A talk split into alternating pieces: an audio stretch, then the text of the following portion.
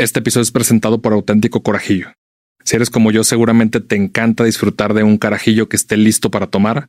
Solo agrega hielo, agita y disfruta. Vive la experiencia de Auténtico Corajillo en auténticocorajillo.com y en todos sus canales de e-commerce como Amazon, Mercado Libre o Rappi como una forma de, eh, de tener esta compañía y como de ir diciendo, vamos, tú puedes, tú puedes, reconoce tal, tal, tal, reconoce esto, como súper bien hecho, pensaste que no podías hacer esto y mira lo que lograste, bien, caché, como de cómo convertir a ese, esa como voz rumiante, como de, como, no, no puedes hacerlo aún, a ser como tu cheerleader, caché, como que, como bien, Yupi, lo lograste, todo bien, y como que de tratar de quitarle el volumen a esa, a esa voz que me tira un poquito para abajo y aumentarle más el volumen a la que me, a la que me tira más para arriba.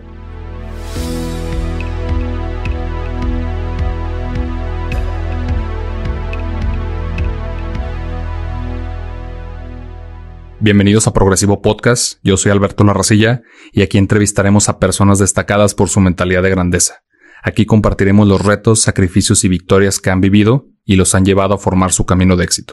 Hoy tenemos como invitada a Javiera Mengual, empresaria chilena, fundadora y directora de Consultora Franca. Javiera cuenta con más de 10 años de experiencia en medios digitales, comunicación y moda sostenible. Javiera empezó su carrera como coordinadora ejecutiva en la plataforma de moda y tendencias All Hounding Viste la Calle. Hoy hablaremos de cómo monetizar tu pasión, ser mamá y emprendedora y de cómo lidiar con el síndrome del impostor. Javiera, bienvenida a Progresivo Podcast. Muchísimas gracias por la invitación. Estoy muy emocionada de estar en esta conversación, de iniciar esta conversación. La realidad es que pues, me topé tu perfil en redes.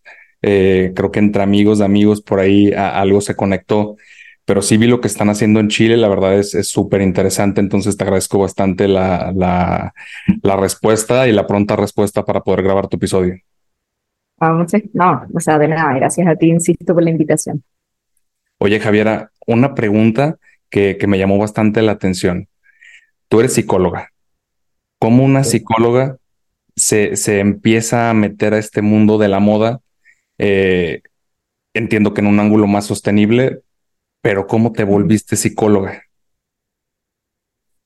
Fue, yo creo que, no sé, eh, la vida misma, en el sentido de que siempre fui una persona con muchos intereses que, no sé, en el colegio me iba como bien en, varios, en, varias asignaturas, no tenía muy claro qué era lo que quería y entré em, a estudiar bachillerato en ciencias sociales y en humanidades en la Universidad Católica, como un poco tratando de alargar esta decisión de qué diablos estudio. Y ahí yo diría, ahora que lo veo con, como con el pasar del tiempo, en realidad lo que me llevó a la psicología fue, eh, por una parte, el interés real que me generaba entender como el comportamiento humano. Eh, mi hermana mayor también es psicóloga, entonces yo ya la veía como estudiando todos estos temas, me parecían súper interesantes. Pero por otro lado, hice un muy buen grupo de amigas y de amigos en, en bachillerato. Muchos de ellos se fueron a psicología. Yo creo que una parte mía como que quiso seguir con ellos y, y seguir en ese ambiente que era Em, muy entretenido, no solo por la amistad, sino que también era muy como estimulante a nivel intelectual. Y estudiar psicología a mí me gustó muchísimo. Eh, hay asignaturas que recuerdo con mucho cariño y que en verdad me, disfruté mucho. O sea, fui ayudante de psiquiatría, de psicoanálisis, como que en verdad me gustaba y estaba súper metida como en el rollo de, de, la clínica y todo. Pero fue en el momento de hacer la práctica cuando dije como, ups, aquí como que parece que esto no es mucho lo mío. Y en ese momento de empezar a ver cómo era realmente la clínica, en la o sea, como la, la la atención psicológica real en, en, de tú a tú con otra persona, empecé a sentir que todo lo que había estudiado como que ya no me hacía mucho sentido en lo que yo realmente quería hacer, como que me empezó a hacer mucha falta em, conectarme más con algo un poco más creativo, me di cuenta que había estado en los últimos años como muy en la mente, muy en ese rol, como muy, muy identificada como con la intelectualidad de alguna forma, eh, también muy eh, como desde el psicoanálisis y lo lacaniano y como súper ahí. Y se me empezó ahí en la, en la, en la práctica clínica, en el fondo, a, a, quebrar este paradigma, igual tratando de sostenerlo lo más posible, pero como que ya veía que se empezaban a caer como las piezas. Y después, cuando ya eh, di mi examen de grado para titularme de la universidad, y no tuve un, un buen desempeño, o sea, básicamente me pasaron por haber sido buena alumna los cinco años de carrera, como que ahí ya también se me terminó de desmoronar esta idea que yo tenía de, de, de, de quién quería ser yo profesionalmente y quién yo parece que en verdad era, o cómo yo real, realmente pensaba, o cuáles eran esos intereses que tenía. Y ese quiebre yo creo que fue la oportunidad como de, de decir, ok, en verdad, ¿qué quiero? Y ahí, eh, después de que salí de la universidad, bueno, igual hice algunos, algunos trabajos como psicóloga, pero me metí a estudiar gestión cultural, un poco con la idea de poder entender cómo funcionaba esta industria creativa que yo sentía que, que, que, me, que me llamaba mucho la atención, que, que ahí habían muchos intereses que yo había dejado un poco de lado. En paralelo también em, tomé un curso de fotografía, empecé un blog como personal sin ninguna aspiración de, de, de, de promoverlo, sino que, que en verdad fue un ejercicio de escritura. Ahí también dije, bueno, cuáles son las cosas que a mí me salen fácil, que me gustan, escribir, ok, ocupemos esta herramienta para volver a conectar entonces como con, con esos temas que, que me encienden un poquito más, que, que, me había dado cuenta que no tenían que ver con, con Lacan, básicamente. y ahí eh, también me puse como muy obsesiva en tratar de entender, como a ver, ya, cuáles son las opciones y qué temas me gustan, y la moda aparecía mucho, la fotografía aparecía mucho, el arte aparecía mucho. Eh, y todo lo que es bueno, creativo, ¿no? O sea, todo lo que tiene exacto. que ver con creatividad. Exacto, eso era lo que más me llamaba y por otro lado, igual la psicología me seguía haciendo sentido en el sentido de que, por ejemplo, la moda igual es un reflejo eh, de nuestros estados mentales, eh, nos hace sentir cosas como individuos, eh, nos hace, genera un efecto cuando uno se pone un tipo de ropa o ciertos colores versus otros. Si uno observa la sociedad, el vestuario siempre está reflejando algo o está provocando algo. Eh, entonces, eh, también desde ahí dije, bueno, aquí hay algo donde yo igual puedo seguir como indagando, puedo seguir estudiando. Y ahí fue un poco, yo creo que por el destino, que conecté con la Majo Arevalo, que ella es la directora de Viste la Calle, que es una plataforma de moda, de tendencias y club hunting, eh, de los medios independientes de moda, yo diría que más consolidados de Chile. Y pum, logré conectar con ella y tuvimos una entrevista y entré a hacer una pasantía y ahí me quedé trabajando por casi tres años, como dos años y medio más. Ay, no me acuerdo. Sí, como casi tres años. Oye, y mencionas que en tu etapa de bachillerato estabas buscando alargar la decisión. Sí. Siempre es difícil, ¿no? Creo que a mí me pasó algo similar pero cuando eres estudiante y hasta cierto punto eres todavía pues, bastante joven, bastante inmaduro, pues no sabes realmente qué vas a hacer de tu vida y esta decisión de qué estudiar, pues sí puede ser un cambio, un cambio radical. Tú no venías como con algún estereotipo o creencia familiar de, oye, pues en mi familia muchos son doctores o son abogados o tienen ciertas profesiones. ¿Tú no venías como con alguna de esas cargas? No, no tanto, no explícitamente. O sea, ahora que lo veo, sí hay muchas psicólogas en mi familia, muy, muy divertido. Entonces, como que quizás, quizás hay algo que todavía no, no he descubierto. Pero, o sea, sí habían ciertos, ciertas carreras que a mí me interesaban. Por ejemplo, siempre me gustó mucho la historia. Eh, pero claro, había como un poco, mmm, ¿por qué mejor eh, no estudias algo que, que, englobe un poco más, como que, que, que, no sea tan específico? Y creo que en ese sentido sí fue una, un buen consejo porque a este punto yo como que ya me acepto un poco más como una persona que tiene muchos intereses, como que siempre he batallado con la idea de me tengo que especializar, me tengo que especializar eh, y tengo como que acotar, acotar, acotar, acotar. Y en algún punto eso sí es cierto, te permite como encauzar energía, no, no, puedes, no puedes saber todo de todo, pero al mismo tiempo sí es como poder aceptar que quizás nunca voy a ser una persona demasiado eh, que solo voy a trabajar en una cosa o que solo voy a hacer un tipo de proyecto o que solo voy como que, que bueno, finalmente que no estudié quizás algo tan específico porque creo que me habría costado un poco más dar esa vuelta a me quiero salir de solo un rango y quiero en verdad como aprender de muchas otras cosas, me quiero mover en muchas otras áreas. Y eso yo creo que es algo que al menos para mí fue como un aprendizaje de la experiencia que todavía sigo aprendiendo, como que todavía sigo batallando un poco con eso, em, y que sí ha sido como romper con un paradigma más de que uno entra a la universidad, estudia algo y, ya como que te amarraste con una, con, una vida, como con un trabajo, con una única forma de hacer. Yo creo que eso ya cada vez está más como obsoleto y sobre todo entendiendo cómo el contenido se mueve hoy en día, cómo quizás hay nuevas metodologías de aprendizaje, que sé yo, ChatGPT, como eh, poniendo en jaque tantas cosas. Eh, creo que ese aprendizaje más crítico y como poder decir, ok, cómo con las herramientas que uno va eh, aprendiendo en el camino te sigues desenvolviendo.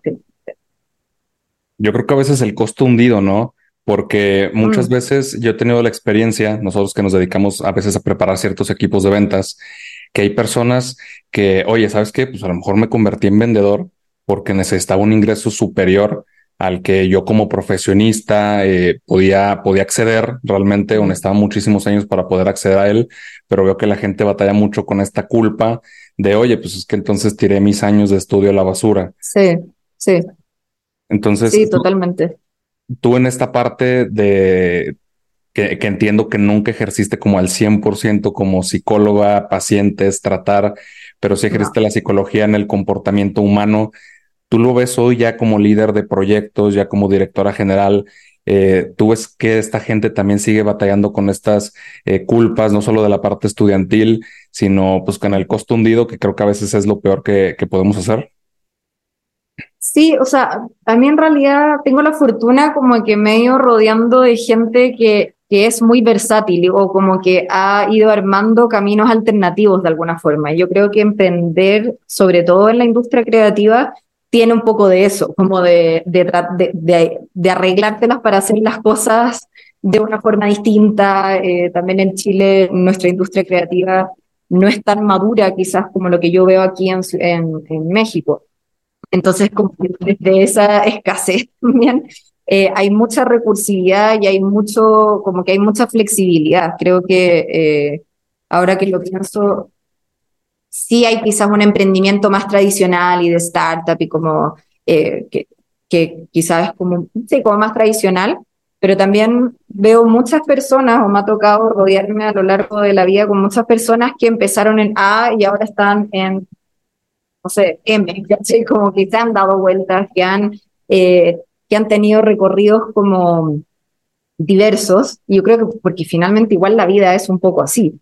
Y en los equipos, no sé, en, en Viste la Calle o también en Franca, eh, casi siempre es, me toca rodearme con personas que, que igual son muy apasionadas por estos temas y, y, y, y, llegar a trabajar en moda o llegar a trabajar en comunicaciones con con un enfoque sostenible, por ejemplo, eh, sí requiere como de, de como de, de, escarbar y como de, de, ser recursivo en el sentido de ya, ok, vengo como con esta caja de herramientas y cómo la, cómo, cómo la, cómo la ponemos a trabajar en pos de este proyecto quizás, o qué hay que aprender. Eh, hoy en día, por ejemplo, la sostenibilidad ya hay muchos más programas, ya, ya se puede aprender, hay más educación formal, pero no sé, el 2013, que fue como cuando yo empecé al menos a interesarme en estos temas, era todo muy autogestionado, como que con las colegas con las que yo suelo trabajar, todas aprendimos muy en la práctica, entonces está esa cosa como un poco,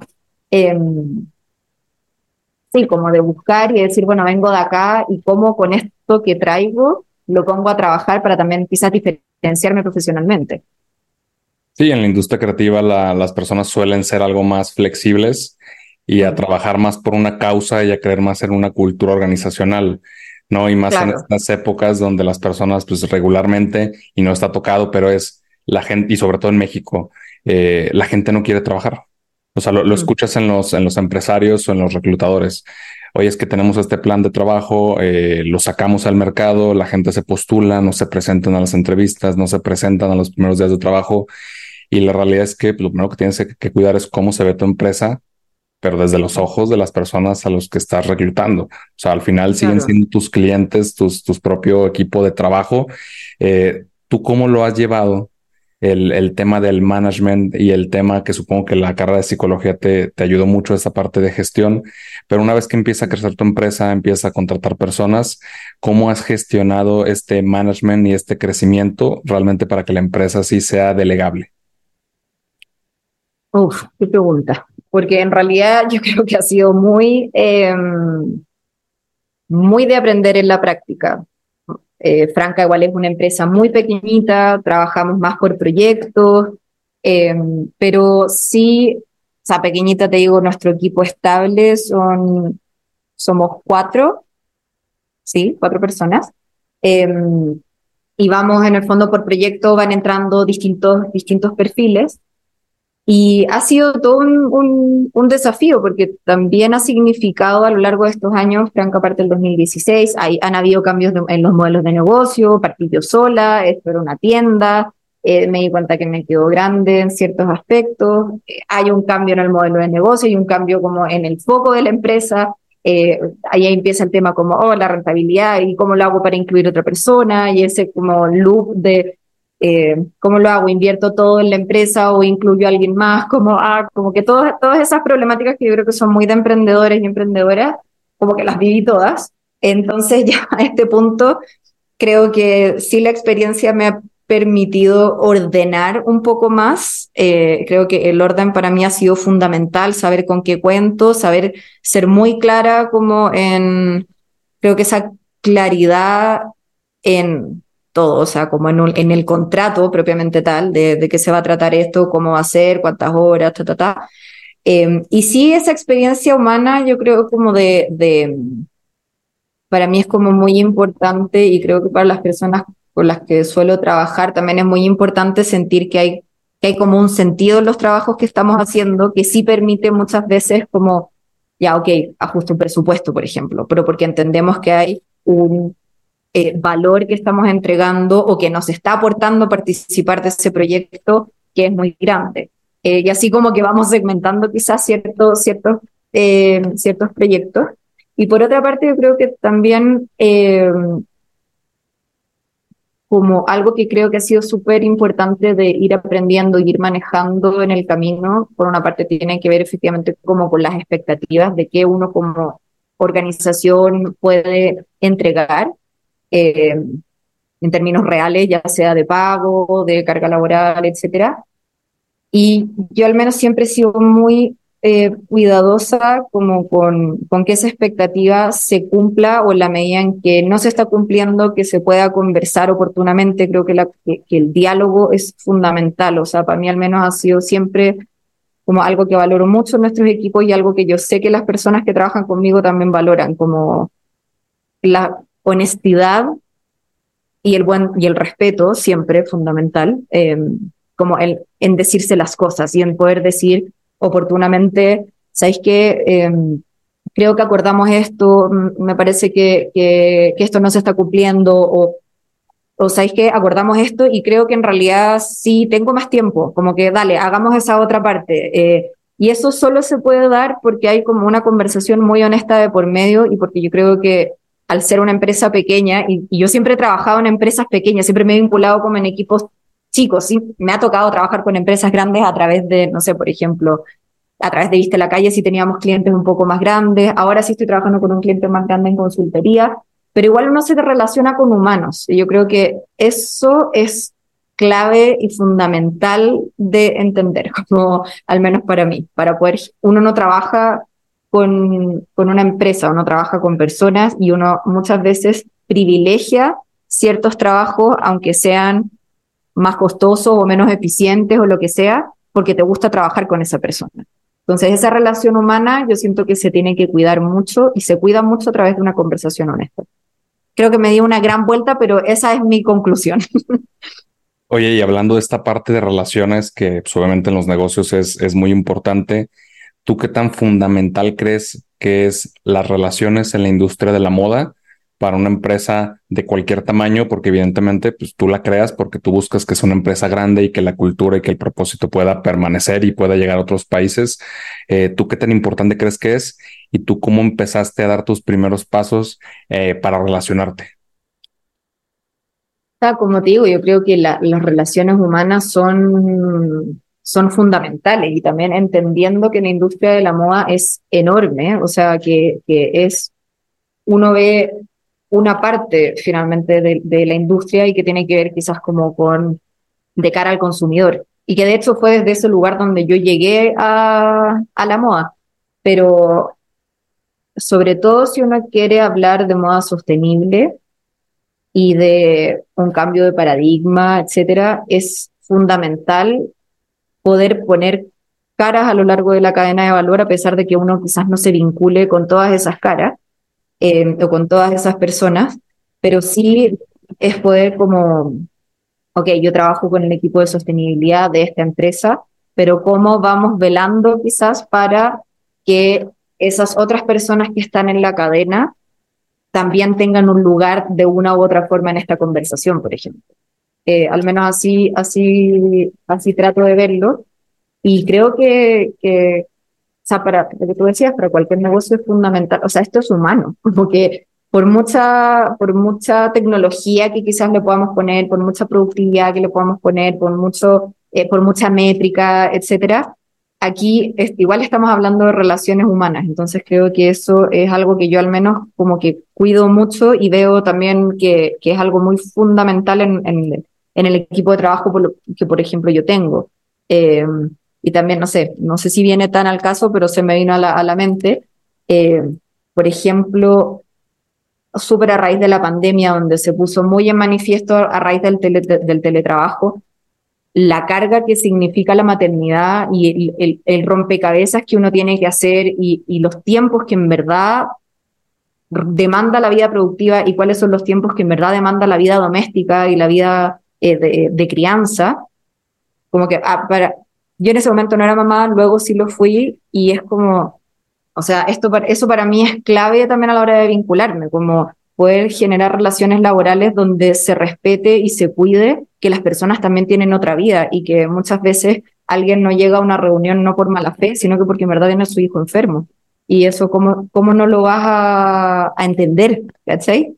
Eh, entonces sí, eso, eso yo creo que para mí al menos es clave a la hora de, de, de, trabajar y de poder hacer y de poder hacer negocio. Y creo que a pesar de que de que uno podría pensar como que poco productivo al final los resultados que a mí al menos me ha dado son distintos, o sea, han sido mejores, como que desde el momento en que nosotros también con Franca, bueno, yo creo que Franca siempre ha sido un espacio súper, súper humano, eh, pero desde el momento en el que yo fui mamá, en el momento en el que esa, esa temática entra en el equipo, nos volvimos más productivas que nunca, porque los tiempos que tenemos en verdad los super ocupamos, o hay una reunión de pauta y somos súper ejecutivas, o hay que sacar un proyecto y dale, y está como esta sensación o esta, o esta, esta idea de equipo, finalmente, como de hoy por ti, mañana por mí, no te preocupes, vamos. Eh, yo creo que eso es, es clave, sobre todo cuando habláis de sostenibilidad, donde la colaboración es clave.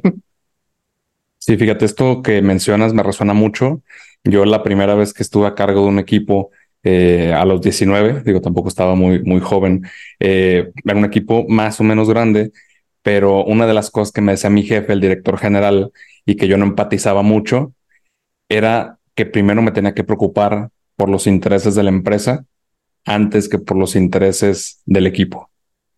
Ahora que mencionas de si alguien está enfermo o no está enfermo, entonces ahí me chocaba porque dices, oye, pues si tal persona se está desvelando, está trabajando, está haciendo su parte eh, o se está dando más de, de lo que le estamos eh, solicitando a la empresa, pues la realidad es que va a haber una, va a haber en las personas una sensación de deuda de, oye, pues yo espero que si yo en algún momento necesito eh, llegar tarde, un día tal, pues también pueda ser flexible. Y muchas veces mientras las empresas sean más grandes, y en México pasa bastante que mientras las empresas son familiares, también esta parte de, procesos y de protocolos que buscan institucionalizar, pues a los primeros que se carga es, es a los empleados, es al equipo de trabajo.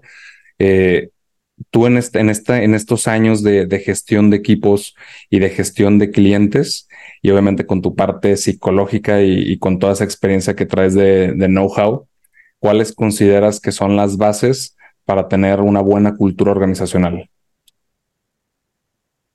Mm, creo que me voy a repetir, pero creo que la comunicación es clave.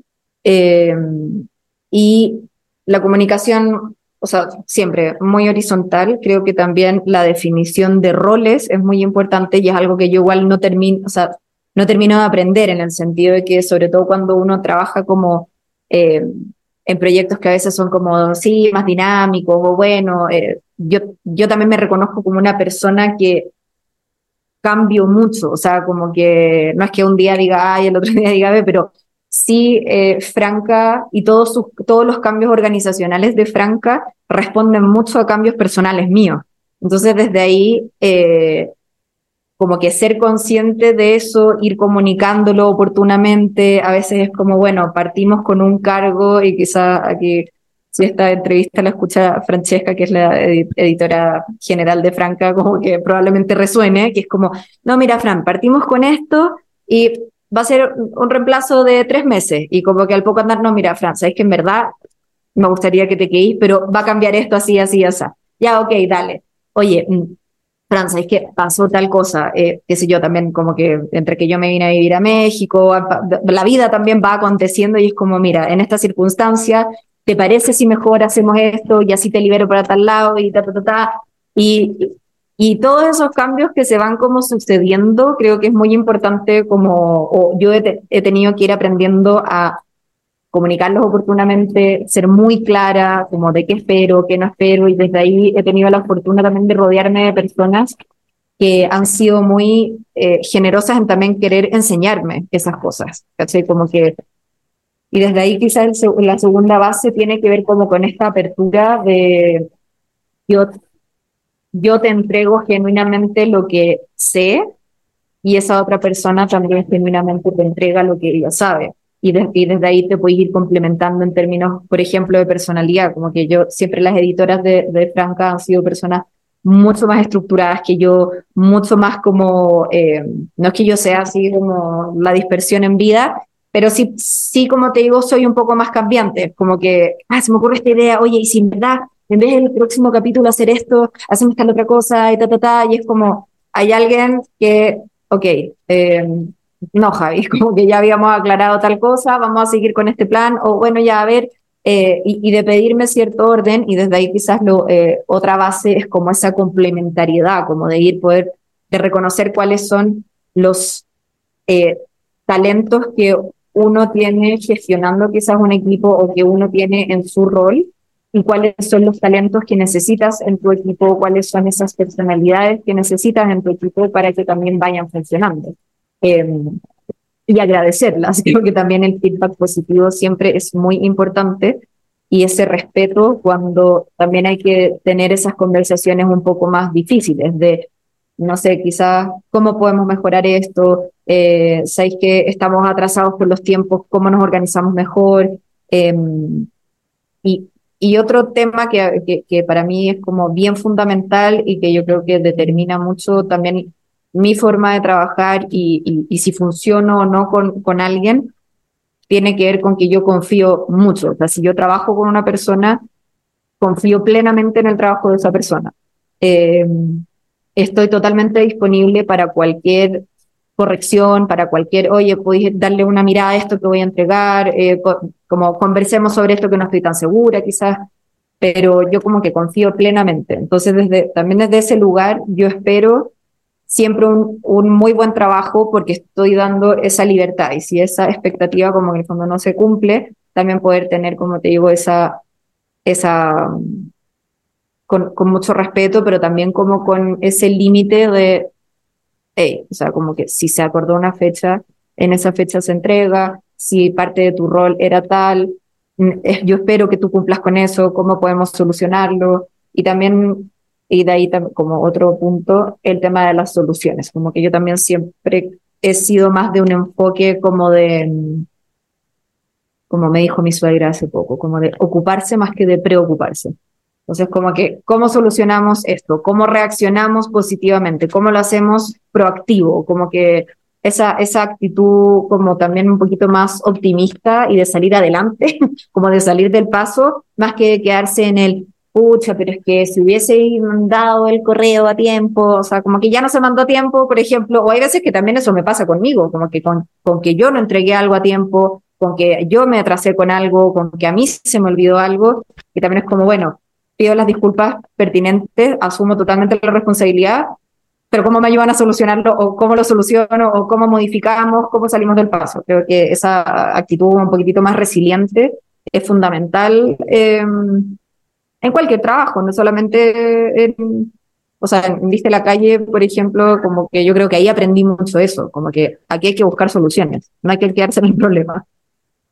Sí, de hecho, esta parte que mencionas de los momentos difíciles, ¿no? Cuando llega que tienes que dar feedback, que te, o tienes que dar malas noticias, pues la verdad es como una parte de liderazgo que no se ve mucho en las charlas, que no se ve mucho en las conferencias, porque no todo es bonito, no todo es este llegar y echar porras, sino también hay momentos donde tienes que tomar decisiones difíciles. Y dentro de las decisiones difíciles, ¿en qué momento renuncias a tu estabilidad laboral y fundas Franca en 2016? Fue en un momento en el que sentía que si bien yo sigo adorando Viste la calle y, fue, o sea, una gran, gran, gran escuela, sí sentí que mis intereses en ese momento como que no, no era ese el lugar donde yo podía como desarrollarlos.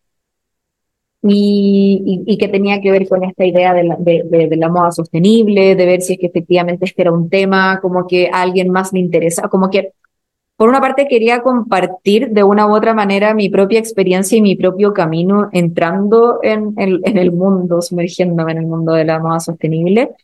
Por otro lado, claro, esta sensación como de, ¿será este el lugar? Parece que no, no, no, no siento que este sea el espacio donde, donde, donde pueda como realmente plasmar como el espíritu de lo que quería hacer, eh, de, de, de, esta inquietud como que tenía muy adentro. Y por otro lado, yo creo que para mí fue como bien clave el momento en que empecé como a idear, o sea, cuando ya mi, como mi daydreaming ya no era en, proyectos para quizás, em, viste la calle, sino que ya empezaron a ser como, me imagino esto, eh, me imagino esta plataforma, me interesa investigar sobre esto, como que ya mi mente estaba muy puesta ahí también yo contaba con, con un capital que me había que me había dado mi abuelo así años antes y como que eran unos ahorros que yo tenía como guardaditos para el momento que fuera lo que fuera y dije, bueno, ya tengo este capital.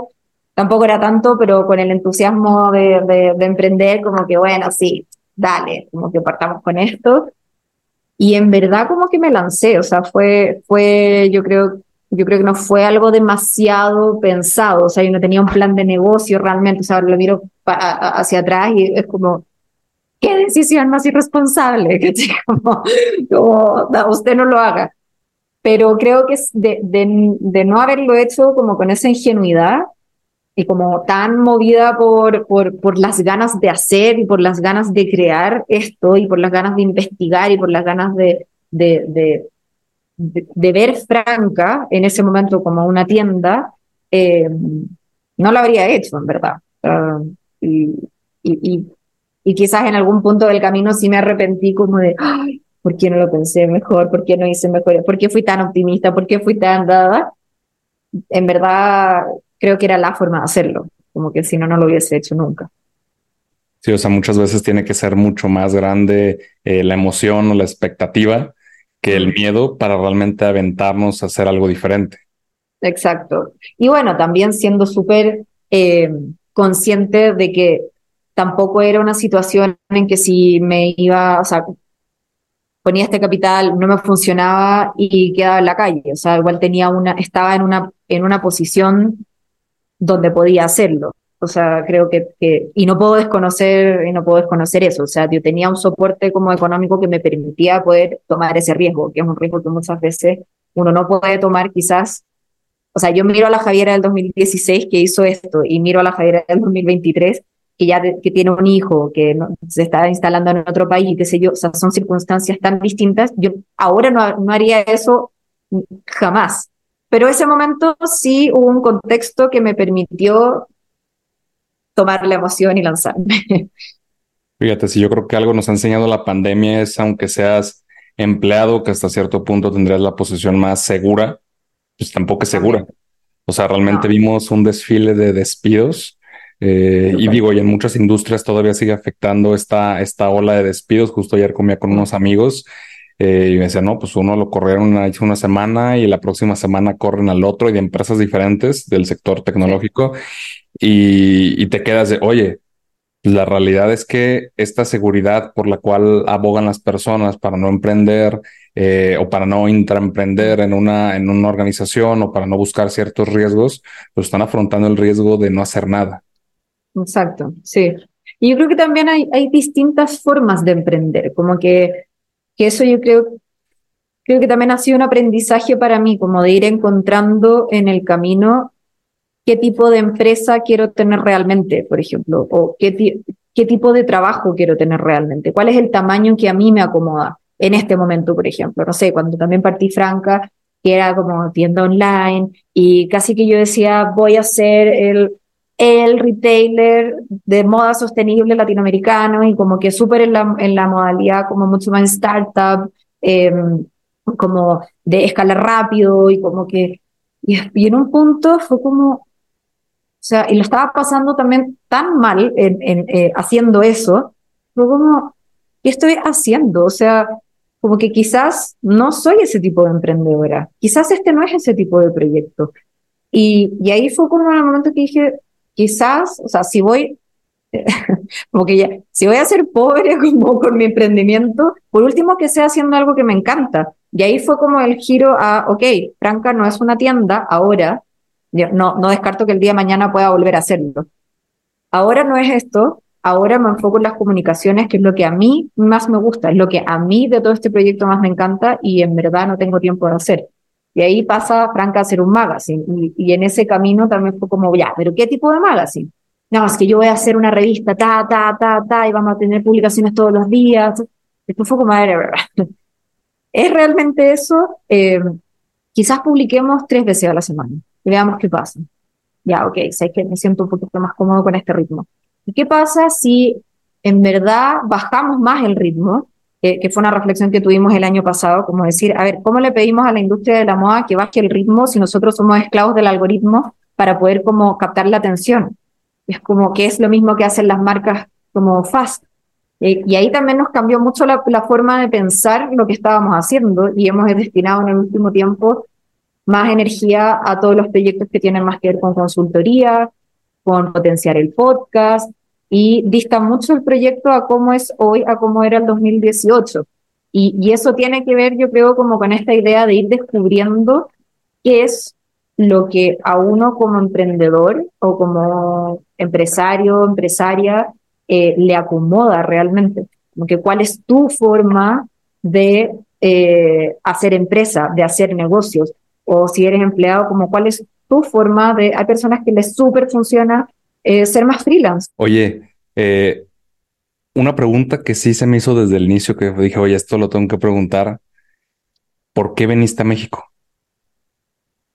Vinimos a México con mi familia. Eh, esta ya es nuestra tercera vez acá, pero ya con residencia. Eh, vinimos el 2021 por primera vez, como dos meses, mi marido, mi hijo y yo, por un trabajo de mi, de mi marido.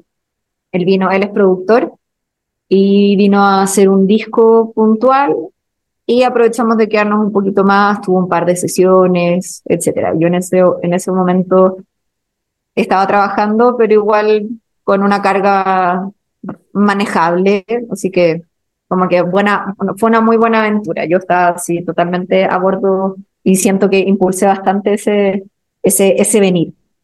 Y a raíz de esa experiencia volvimos en 2022 eh, como a seguirle la pista a esas como semillas que Pablo ya había sembrado en 2021. y estuvimos casi seis meses y al volver a Chile a finales del año pasado ya decidimos como venirnos por, ahora nuestro plan es unos dos años, em, siempre apalancado en el fondo por, por el trabajo de Pablo, pero siempre ocupado esa oportunidad de estar acá em, para observar de alguna manera la, cómo se mueve la industria de la moda acá, conocer un poco más, eh, si bien somos Latinoamérica y tenemos eh, muchas cosas similares, sí hay ciertas diferencias que, que, he tratado de ir como conociendo, de ir mapeando, de ir entendiendo cómo, cómo se mueve este mercado, que me parece súper interesante. Y ya en esta última venida, eh, sí ya tengo la intención de poder como empezar a, a, a ver qué de Franca se trae para acá o qué proyectos. Ahí hay un par de cositas que, que estoy como, que ya están en el horno, pero que están recién en el horno, así que no, no, no, no tengo como mayores, no tengo nada jugoso que, que, que compartir, pero sí hay ideas dando vuelta de, de, de ciertas oportunidades quizás que, que veo por ahí. Esto que mencionabas de los emprendedores y de que hay muchas formas de emprender, realmente creo que la expectativa y lo que sucede en redes sociales. De hecho, lo platicaba en un podcast, en un episodio que va a salir unas dos semanas, que la expectativa que traemos todos encima muchas veces es lo que realmente o es la carga que realmente sentimos más que nuestro trabajo, nuestro proyecto, nuestros clientes sea complicado.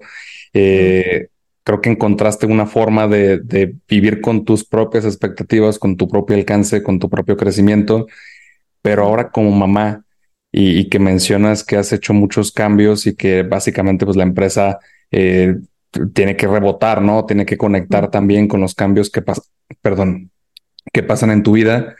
Eh, ¿Tú cómo buscas ese equilibrio entre la empresa eh, y el propósito que ves a mediano y largo plazo de la empresa con tu labor de ser madre, con tu labor de ser amiga, con tu labor de ser esposa?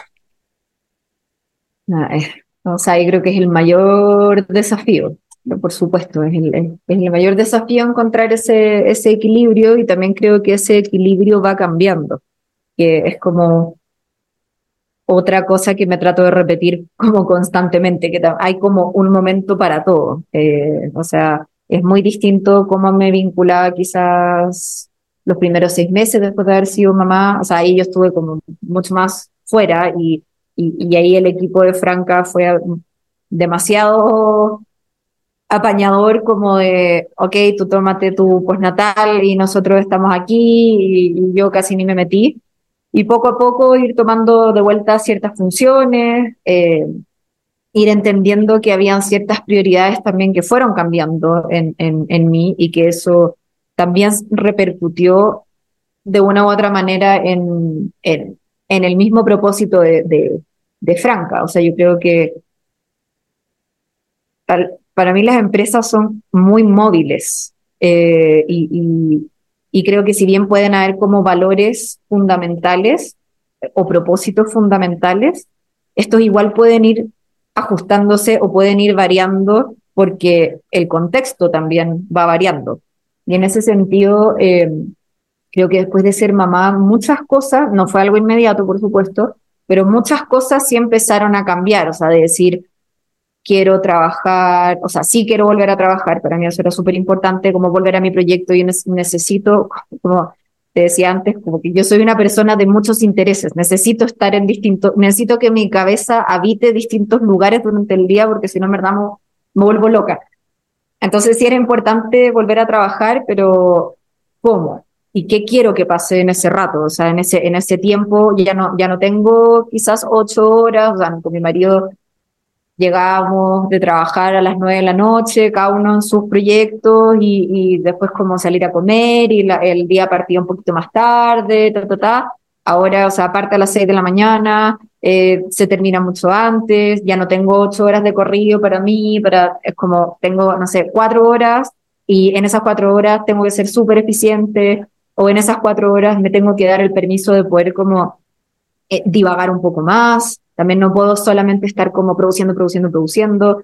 Eh, en un momento, no sé, me vi tomando clases de inglés eh, porque quería como retomar y volver a practicar. Estaba dando clases en una universidad. Además tenía Franca, tenía Jerónimo de, no sé, un año y tanto.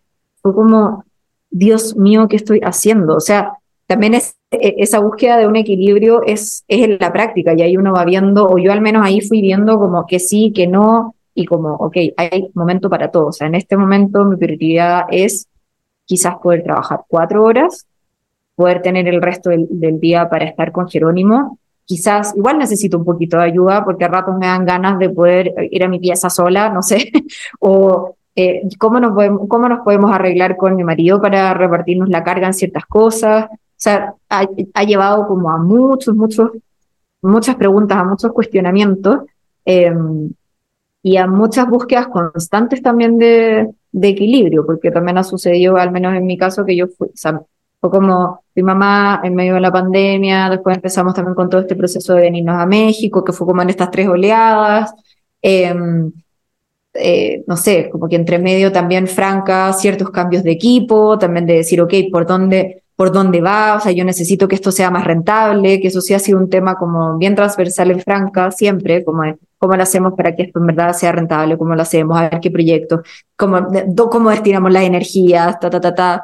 Eh, empecé con unas asesorías que sigo hasta el día de hoy con Claudio, Claudio Toro, que tiene una empresa que se llama Reordénate, que me ayudaron un montón como a foco, foco, o sea, ok, si tengo tan poco tiempo, ¿cómo hago que me, que me genere más? Como que... Entonces ha sido como un proceso súper activo, pero muy, que yo agradezco mucho que ha sido muy canalizador, porque al final también al menos para mí, eh, Franca también cobra otro propósito. O sea, es como, ok, es mi proyecto, tiene un propósito como social en el sentido de que a mí me interesa promover una cierta industria eh, que, tiene como unas otra forma de ser a la, actual, me interesa informar, eh, poder generar consumidores y consumidoras más informadas. Hoy en día también me interesa poder conversar con personas que tienen marcas para poder darles ciertos consejos y que comuniquen mejor sus, sus eh, emprendimientos, que hagan ciertas, ciertos cambios en sus hojas de ruta hacia una moda más sostenible. Pero también esto lo hago por Jerónimo, como que y entra como ese otro, eh, como que entra el propósito también más, más personal, que ya no tiene que ver como solo con con, como con mi ego, sino que también tiene que ver con que yo este trabajo ya no lo hago solo por mí, sino que también lo hago por otra persona y, todo este proyecto familiar que tenemos también es para otra persona, que amo con todo mi corazón. Entonces, eh, como que la maternidad en cierto sentido ha hecho que todo sea más desafiante, pero también como que todo cierra un poquitito más, como que esa ha sido mi experiencia. Sí, como que le da más estructura y creo que el propósito se fortalece. Sí, sí, y como que no hay tiempo, en mi caso, como que no hay tiempo para divagar tanto. O sea, trato de darme ese tiempo para divagar en lo creativo, pero no en como en como en esa procrastinación que a veces, justo esta semana leía esa frase que era como el trabajo a veces puede ser una de las mayores formas de procrastinar como, ah, veo un poquitito más el mail y, ah, voy a ver, eh, qué sé yo, ese otro artículo, porque todavía no me termino de leer los chorrocientos mil artículos que necesito leer para estar lo suficientemente informada, pero bla, bla, bla, bla. Como que uno puede procrastinar mucho con el trabajo, con el, con el checklist que hay que hacer día a día.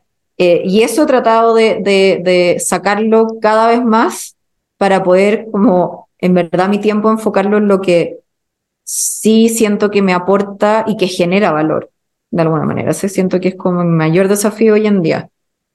Sí, de hecho estuve en un taller eh, recientemente y mencionaban eso mismo.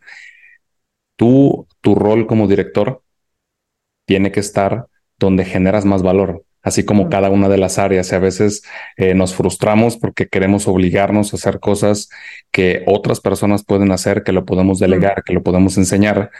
Y realmente tenemos que comprender que si, oye, pues, si la mejor labor que puedes hacer es ventas o es relaciones públicas o es lo que sea, pues tienes que ponerte la cachucha y ponerte a, sacar la chamba, ¿no? Entonces creo que, creo que esa, esa labor también se vino a fortalecer. Sí, sí, totalmente, total, total, total. Oye, Javier, estamos llegando al final de la charla y me gustaría preguntarte en esta trayectoria, no solo de Franca o trayectoria profesional, sino realmente en, tu vida, ¿cuál ha sido la barrera más complicada que has tenido que atravesar para convertirte en quien eres hoy? Mm, yo creo que mi, mi inseguridad, yo creo que trabajar mis inseguridades, como que eso, creo que yo me... En general yo he sido quien se ha puesto las principales barreras para conseguir algo, a pesar de que también las he sorteado, pero mm, creo que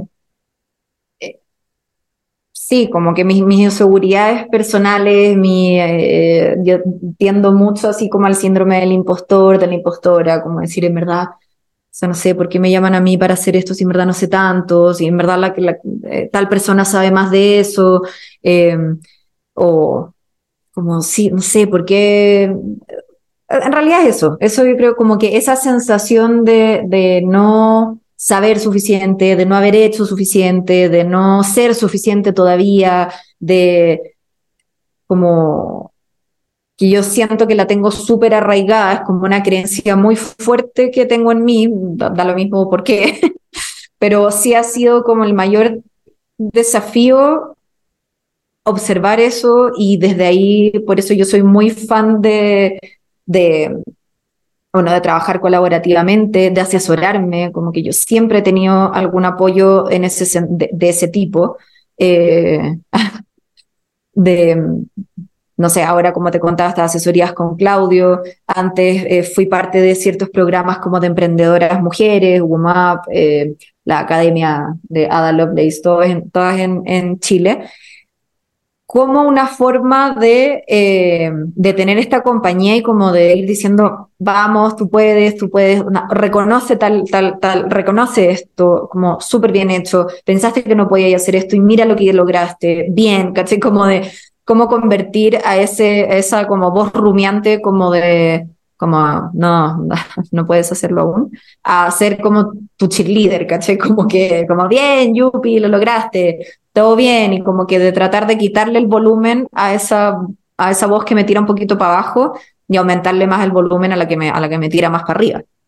Eh, eso yo creo que sí, que es, ha sido en mi caso uno de los mayores desafíos. Uno de los consejos que me dieron una vez fue que no tenemos en las manos más de lo que podemos manejar. También, sí. Entonces, si ya lo tienes ahí, pues es el, es el momento. O sea, creo que es a veces lo que, con lo que más batallamos, ¿no? Con, y creo que viene de, de, idolatrar a ciertas personas, a ciertas figuras que a veces son nuestros modelos de inspiración cuando estamos arrancando. Y cuanto más cerca sentimos que podemos estar, es cuando más creemos que no estamos a la altura de, de, de las expectativas o del momento. Sí, sí, o como que quizás también una cierta, como, como que quizás yo siempre tuve la expectativa de que algo iba a sentir que cambiaba en mí, como al hacer ciertas cosas o al crecer, como, oh, tengo 35 años, ahora yo ya me debería sentir de tal y tal y tal forma. Y en realidad me sigo sintiendo como, obvio que con, cierto, con, bastante aprendizaje, pero en esencia igual uno es como, como que hay una continuidad del ser eh, que a veces como que, que entrampa, o sea, como que, ah, en mi caso digo, como que digo, me siento como de 20 años, como que me sigo sintiendo chica para algunas cosas. Y es como, no, o sea, ya tenéis 35 y no solo porque tengas esa edad, sino como porque ya, ya tenéis una empresa, ya lleváis 6 años haciendo tal cosa, ya llevas tal tiempo haciendo tal, o sea, como que, que ¿qué necesitas que cambie? Y es como, no, en realidad no tiene que cambiar nada, es solamente como hacer la pausa para quizás reconocerlo y para procesar que eso ya es parte del aprendizaje y que eso ya es parte como del, del, del de la caja de herramientas, de alguna forma. Sí, sí, el, el creársela. Total, sí, sí. Y como, del y como del validarse uno, porque también uno puede tener muchos títulos. Mi carrera no ha sido de títulos tampoco. Yo creo que eso siempre ahí ya volviendo como al inicio de la conversación, como en el fondo yo estudié algo que no ejercí y siempre quizás quedé como con esa duda o como con esa deuda de, de en realidad como que nadie me ha enseñado mucho de lo que hago. Eh, no, no lo aprendí, como que lo aprendí yo sola, entonces es como, como que es válido, no, no hay ninguna universidad que a mí me certifique para algo. Es menos válido tener esta trayectoria de experiencia que de títulos, eh, porque yo perfectamente podría decir que soy psicóloga porque lo soy, pero nunca atendí a un paciente, ¿cachai? Entonces también ese cambio de paradigma de desde dónde eh, está como la validación, ha sido ese, eh, eh, también es como quizás otro ingrediente a estas barreras. Y Javiera, pues te agradezco muchísimo el tiempo, la charla, cómo te pueden encontrar a ti y a Franca en redes sociales. A Franca la pueden encontrar como arroba Franca Magazine en, en, Instagram, esa es como nuestra red más activa, y también en, en LinkedIn, en, ahí es Franca, eh, Franca, Franca solita o Franca punto, ahora no, se me, se me confundió. Y yo también estoy en ambas redes como Javiera Mengual, eh, y ahí siempre generando, bueno, muchas, mucho contenido, o sea, en la medida de lo, de lo, lo, de lo necesario, calidad por sobre cantidad siempre, y podemos seguir conversando. Te agradezco de nuevo. Ah, y en Spotify, en Spotify, perdón, eh, con nuestro podcast, Conversación Franca. Ahí también para que, para que vayan a escucharnos. Y un podcast bastante bueno, creo que está haciendo una labor increíble.